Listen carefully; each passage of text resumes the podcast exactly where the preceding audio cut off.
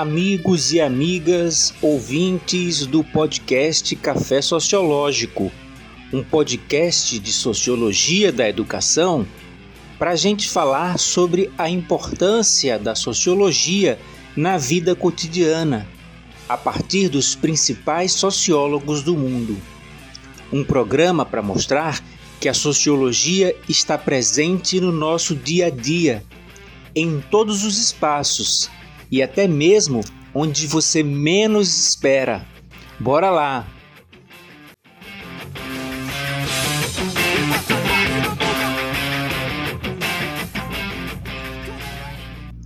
Eu, Fagner França e Arthur Araújo falaremos hoje sobre a sociologia das emoções e o processo civilizador na visão do sociólogo alemão Norbert Elias. Você está curioso para saber como nossa relação com as emoções vem se modificando com o passar dos séculos? Quer saber como a sociologia das emoções pode ser encontrada em diversas áreas da sociedade, inclusive na educação?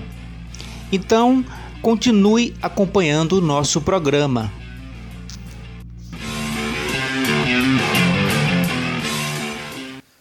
Norbert Elias foi um sociólogo alemão que viveu entre os anos de 1897 e 1990. Ele é autor de muitos livros importantes para a sociologia, entre eles O Processo Civilizador, A Sociedade dos Indivíduos e Os Estabelecidos e os Outsiders. No caso da educação, sua obra nos ajuda a pensar, por exemplo, na questão da disciplina e do controle das emoções em sala de aula e em sociedade as emoções também são uma construção social. Não falamos para vocês que a sociologia pode estar presente em todos os espaços de nossa vida? Pois bem, assim, o que Elias percebe é que o comportamento das pessoas muda durante os séculos e alguns costumes que eram comuns antigamente vão caindo em desuso. Na França do século XVII, por exemplo, quartos com banheiros ou as fossas sépticas não eram comuns. No belo e famoso Palácio de Versalhes, onde moraram alguns reis da França, as necessidades fisiológicas podiam ser feitas em qualquer lugar, nos corredores ou atrás das cortinas, durante as refeições. Imagina só, cuspir no chão era a coisa mais comum. O hábito de tomar banho e escovar os dentes ainda não era disseminado. Você consegue imaginar o cheiro daquele lugar? Hoje em dia, se a gente for parar para pensar, essas atitudes seriam de total repulsa, não é mesmo?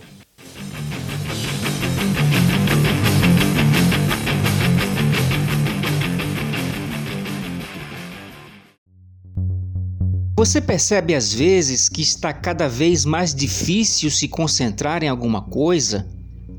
Que a sua atenção está muitas vezes dispersa durante a leitura de um livro ou na execução de um trabalho?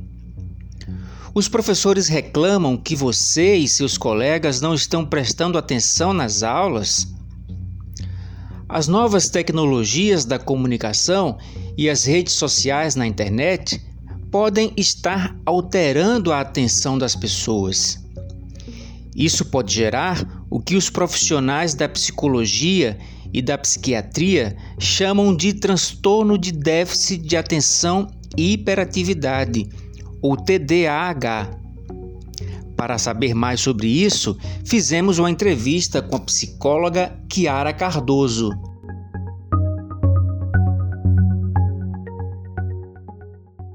Falando um pouco sobre essa problemática, eu vou trazer alguns dados para contextualizar um pouco esse transtorno. É, de acordo com a Associação Brasileira do Déficit de Atenção, o transtorno do déficit de atenção e hiperatividade, que também é conhecido popularmente como TDAH, é um transtorno de base neurobiológica com causas genéticas e que surge geralmente na infância e tende a acompanhar o indivíduo ao longo da sua vida. Também é comum que esse diagnóstico ele possa ocorrer já na vida adulta. É um transtorno que se caracteriza por sintomas como desatenção, inquietude, ansiedade e também acompanhado por impulsividade. É um dos transtornos mais comuns em crianças e adolescentes que são encaminhados a serviços especializados em todo o mundo. Ou seja, a gente está falando de um transtorno com ocorrência em diversos países. Há estudos que sinalizam a existência de uma forte relação entre esse transtorno e fenômenos sociais e culturais que são percebidos na contemporaneidade, tais como o uso massivo das telas, dos jogos eletrônicos, a ausência de interações sociais significativas e grande tempo de exposição de jovens e crianças às tecnologias da informação, que são sintomas muito típicos da nossa sociedade atual. Dessa forma, acredita-se que esses aspectos socioculturais eles reforcem o aumento dos diagnósticos de TDAH, haja vista que a superestimulação, promovidas pelas TVs, pelos jogos virtuais, smartphones, as redes sociais, aliada à ampla diversidade de estímulos sensoriais aos quais somos diariamente submetidos, pode significar um aumento dos fatores de risco para o surgimento e desenvolvimento do transtorno. E aí, a reboque dessa questão, temos ainda a problemática da medicalização da vida, com as profundas transformações sociais que nós sofremos e viemos sofrendo nos últimos anos, é notório que nós estamos atravessando um processo que a gente chama de mutação subjetiva, então alterações dos modos de sentir e de agir do ser humano. Dessa forma, é, a medicalização, que tem, obviamente, um grande e significativo papel no tratamento do TDAH e também de outros transtornos psicológicos, vem sendo utilizada em larga escala, talvez com o objetivo de normatizar condutas e padrões subjetivos. Essa é uma questão que é muito polêmica, não tenho dúvidas, e que envolve muitos campos do saber em torno desse debate, tais como a educação, a psicologia, a antropologia, a psiquiatria e a sociologia. Então, todas essas áreas, além de outras, elas se debruçam sobre esse fenômeno para estudar, investigar e tentar analisar como esse fenômeno ele impacta nas subjetividades jovens e também subjetividades adultas no mundo contemporâneo. Essa é uma demanda que chega com bastante frequência nos consultórios de psiquiatras, de psicólogos e também de profissionais da psicopedagogia.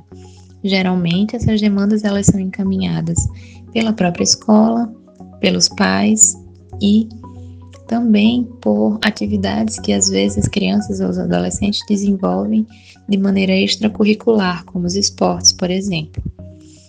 E a demanda por medicação é uma demanda intensa, muitas vezes, e cabe a nós uma crítica nesse sentido de até que ponto a medicalização é, desse transtorno, desse modo de vida, é, é interessante no sentido de que tem sido uma conduta cada dia mais frequente, é uma conduta que tem sim uma relação com os nossos padrões é, de vida atuais. Então é muito importante e muito necessário que se possa fazer uma boa investigação dessas demandas que chegam até o consultório, porque nem toda demanda que chega é necessariamente uma demanda é, de TDAH ou uma demanda que precise necessariamente medicalizar. E aí a avaliação do contexto em que aquela criança, aquele jovem ou aquele adulto está submetido é fundamental para, de fato, reconhecer a presença de um transtorno ou não. Então, essa é uma dica muito valiosa e que costuma estar sempre no horizonte dos profissionais que recebem essas demandas.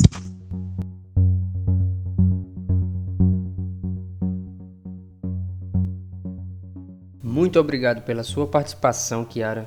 Continuando a nossa conversa, segundo Norbert Elias, cada sociedade molda os comportamentos adequados para determinadas épocas. E se você já viu algum filme de faroeste dos Estados Unidos, você já deve ter percebido isso aqui que a gente está falando agora. Naquela época, era uma desonra para um homem recusar um duelo de vida e morte. Era a moral do momento, né? Daquela época em que aquelas pessoas viviam e com o aperfeiçoamento do sistema judiciário, não havia mais a necessidade da maioria das pessoas andar armadas para se proteger, ou seja, elas não precisavam mais temer umas às outras, e com isso a ansiedade ela também vai diminuindo. Os meios de comunicação, a indústria cultural e até mesmo o esporte também são responsáveis por canalizar as emoções agressivas e provocar uma espécie de catarse, uma forma de liberar as emoções e os sentimentos represados. A música rock e seus derivados são exemplos de substituição da agressividade e da rebeldia jovem para outras vias.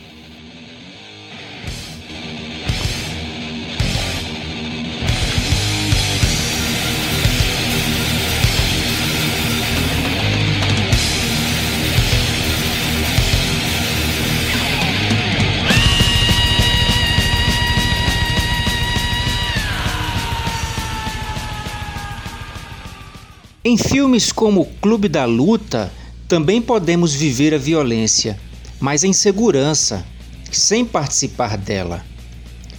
Já se foi o tempo em que os gladiadores precisavam morrer nas arenas romanas para a alegria do público.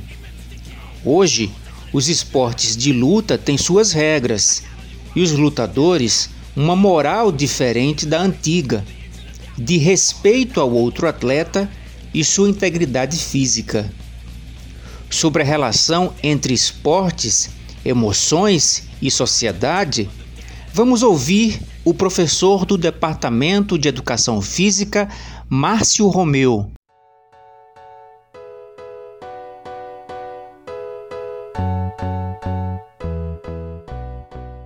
Oi Fagner, então a tua pergunta sobre se o esporte então ele é um fenômeno de catarse, um fenômeno de sublimação na sociedade. O esporte ele é um grande fenômeno social, às vezes um pouco negligenciado por algumas áreas do conhecimento, por acreditar que ele não, não mereça um status de um objeto é, importante para a gente compreender a sociedade. Eu imagino que as práticas esportivas, o que a gente chama de práticas corporais esportivas no campo da educação física, elas carregam uma infinidade de possibilidades de compreensão, desde os elementos em que mobilizam é, as pessoas num sentido de é, povo, país, um time, uma, um grupo de pessoas, até elementos mais, é, como você está dizendo, né, de confluência de algumas coisas. Historicamente, os, as práticas esportivas elas surgem numa acomodação do que a gente vai chamar de jogo ou brincadeira, né? Tem pessoas que falam que são muito próximas, mas há uma, uma distância aí entre alguns elementos. O jogo seria a elaboração dessas regras e o esporte ele vem nessa, nessa convergência, ele vem é, como a gente poderia pensar assim, modernizando algumas práticas que eram mais é, elementares, construindo regras, organizando as pessoas, é, elaborando o que a gente vai chamar do que de esporte moderno, se a gente for pensar dessa maneira.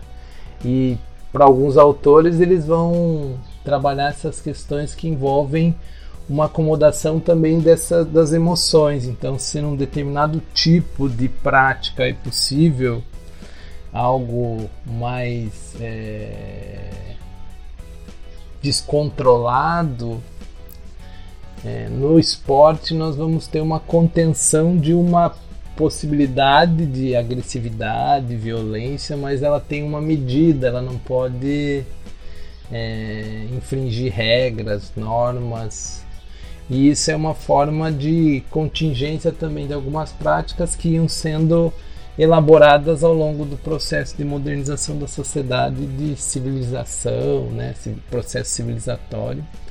E para alguns autores da educação física, isso fica é, constituído né, pensando numa né, um, uma elaboração de cuidado e controle das práticas corporais. Então o esporte ele acaba sendo uma forma de nós nos manifestarmos dentro das contingências que a sociedade contemporânea, a sociedade moderna vai elaborando e vai fazendo com que essas manifestações substituam outras formas de é, de convivência social. Então, o esporte, para mim, é uma das maiores manifestações é, industriais do, da sociedade contemporânea. Através do esporte, nós nos reunimos, através do esporte, nós é, imaginamos uma série de é, elementos sociais que podem trabalhar nossas representações, que podem fazer com que a gente imagine novos caminhos sociais, mas de alguma maneira o esporte ele também é um fruto dos processos de é, elaboração das mercadorias, dos fluxos comerciais. Ele é uma, um, um, tem um autor da educação física que ele, né, o Mauro Betti, ele vai falar: o esporte é uma manifestação polissêmica, então tem vários caminhos de interpretação e várias formas de você estabelecer relação com o esporte.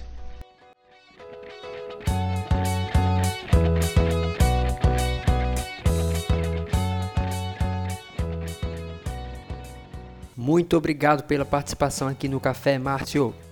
E na sala de aula, como fazer com a atenção e a disciplina dos alunos tão acostumados à linguagem rápida dos videogames, dos celulares, do cinema e dos computadores? Na pedagogia tradicional, a responsabilidade por esse controle das emoções e da disciplina dos alunos estava sempre com o professor, que podia chamar a atenção, usar a palmatória ou expulsar esse aluno desatencioso da sala de aula. Já na pedagogia nova, que foi iniciada ali entre os séculos 19 e 20, cabe ao próprio aluno exercer ali o controle das suas emoções. Alguns professores, ao invés de lutar contra essas mídias e as tecnologias da comunicação, preferem usá-las a seu favor, como nos conta aqui o professor do Centro de Educação da UFRN, o João Tadeu. Fala, João! A presença das tecnologias da informação e comunicação hoje, tecnologias digitais da informação e comunicação na sala de aula, é uma questão que vem sendo pensada, discutida há décadas e décadas no Brasil. Desde a criação do INSE, Instituto Nacional de Cinema Educativo, na década de 1940, com Getúlio Vargas, se busca utilizar desses materiais da informação e comunicação em sala de aula. Porém, passou o Instituto Nacional de Cinema Educativo, vieram experiências com rádio, com televisão. É, a partir do final da década de 1990, ah, foi criado o Programa Nacional de Informática Educacional, ou educativa. E até hoje, né, chega a pandemia em 2020, a realidade da relação da educação com os meios de comunicação ficou escancarada. Mas por que que nós não nunca conseguimos inserir de forma satisfatória? É óbvio que existem experiências exitosas e a questão é se as tecnologias digitais da informação e comunicação nos, nas últimas décadas, em especial na última, provocaram uma modificação na sociedade, por que, que não provocaram também uma modificação na educação? Em relação à sociedade, profissões desapareceram, outras surgiram e, principalmente, a presença dessas tecnologias modificou a relação que nós temos com conosco mesmo, com a gente, modificou a relação que temos com os outros indivíduos e com as instituições. Ao meu ver, tais tecnologias não provocaram modificações profundas na educação por uma série de fatores. Por exemplo, os professores, gestores, as pessoas que formulam políticas públicas de educação não refletem sobre a própria relação que possuem com tal aparato tecnológico. Também se faz necessário desenvolver atividades de multiletramentos dentro da escola, porque as mudanças na sociedade e nas formas de comunicação exigem novos caminhos para o processo ensino-aprendizagem. É necessário incorporar as tecnologias da informação e comunicação, primeiro se faz necessário, como afirma a autora espanhola Joana Maria Sancho, que se amplie o conceito de tecnologia. Não podemos pensar tecnologia somente como os aparatos físicos. Temos que pensar a tecnologia também como organizadoras dos sistemas produtivos da sociedade e pensar a tecnologia também como comunicação. Ampliando essa inserção, conforme afirma a professora Maria Luísa Belloni, se faz necessário que a incorporação das tecnologias seja feita na sua dupla dimensão. Ao mesmo tempo, ela é uma ferramenta pedagógica, mas também deve ser pensado em sala de aula como um objeto complexo e multifacetado. É essencial desenvolver atividades de multiletramentos, então, para que os nossos alunos eles conheçam tudo o que envolve o uso das tecnologias. Ou seja, o, esse multiletramento ele envolve três dimensões da vida social: o mundo do trabalho, a participação cívica e pessoal, ou seja, qual o nível de imersão que as pessoas têm com o aparato tecnológico aí sim, depois de desenvolvermos tais reflexões, poderemos pensar o projeto político-pedagógico de cada instituição com a inserção e uso desse aparato tecnológico. Se não realizarmos esses multiletramentos, ou seja, uma formação para conhecer e dominar as diferentes linguagens pelas quais as tecnologias digitais da informação e comunicação chegam ao público, fica praticamente impossível nós conseguirmos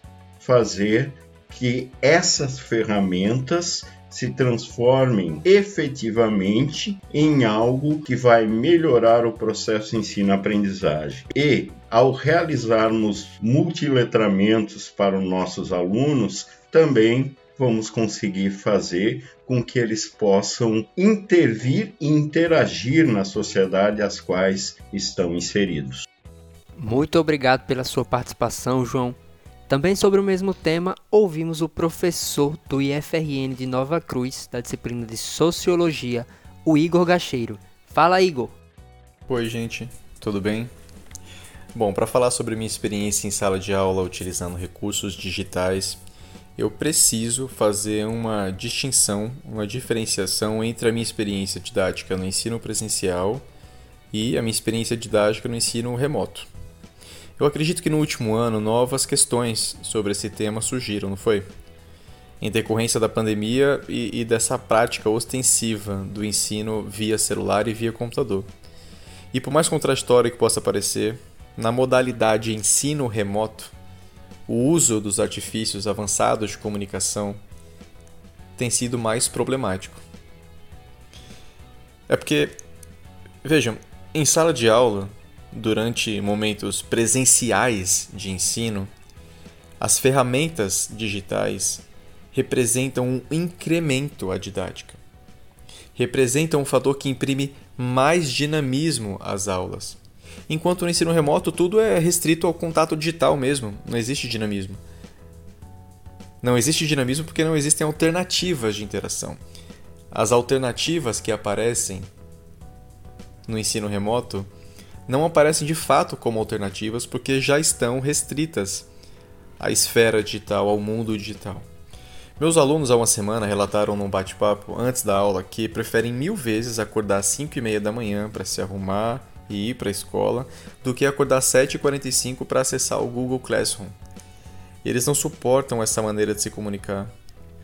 E olha que a instituição em que eu trabalho tem um vínculo com o Google que acaba por oferecer ao professor e aos alunos vários recursos de avaliação e de contato como um todo. Mesmo assim, os alunos preferem o corpo a corpo e eles atribuem a esse contato pedagógico restrito à interação digital um déficit na sua capacidade de se envolver com os conteúdos. Eles dizem que participam menos das aulas, mesmo diante de uma série de recursos oferecidos pela instituição para que eles possam ter contato com o professor e com as matérias em si. Qualquer ferramenta digital mais sofisticada que a gente utiliza para viabilizar, viabilizar inclusive os momentos assíncronos de estudos, que são aqueles momentos offline de estudo, acaba parecendo mais do mesmo. não propiciando uma interação, aquela interação desejada entre o aluno e o conteúdo, entre o aluno e o professor. Agora, um podcast, um vídeo gravado no YouTube, a criação de gincanas com uso de celular, a presença de canais do Telegram e de perfis do Canva na sala de aula, a presença de um vídeo editado pelos alunos na apresentação de um seminário na modalidade presencial de ensino garantem para o contato entre professor e aluno um dinamismo absurdo. E, na minha opinião, é preciso explorar cada vez mais as técnicas de utilização desses artifícios, para que esse dinamismo ajude os alunos a se aproximar cada vez mais do conjunto das elaborações científicas apresentadas em, em, em diversas disciplinas, apresentadas em cada disciplina. Obrigado pela participação, Igor. E hoje nós tivemos as participações especiais da psicóloga Kiara Cardoso e dos professores Márcio Romeu, João Tadeu e o Igor Gacheiro. Valeu, pessoal!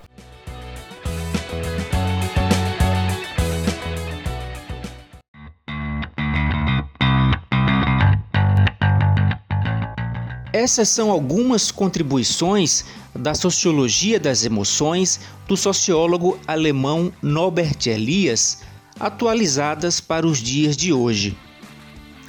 O controle das emoções como processo civilizador, sua relação com a mídia, o esporte e principalmente com a educação são aspectos da teoria das emoções que podem ser pensados para nosso dia a dia. E você, o que pensa sobre a relação entre tecnologia e educação? Reflita um pouco sobre isso e obrigado pela audiência. Esperamos que você tenha gostado do programa.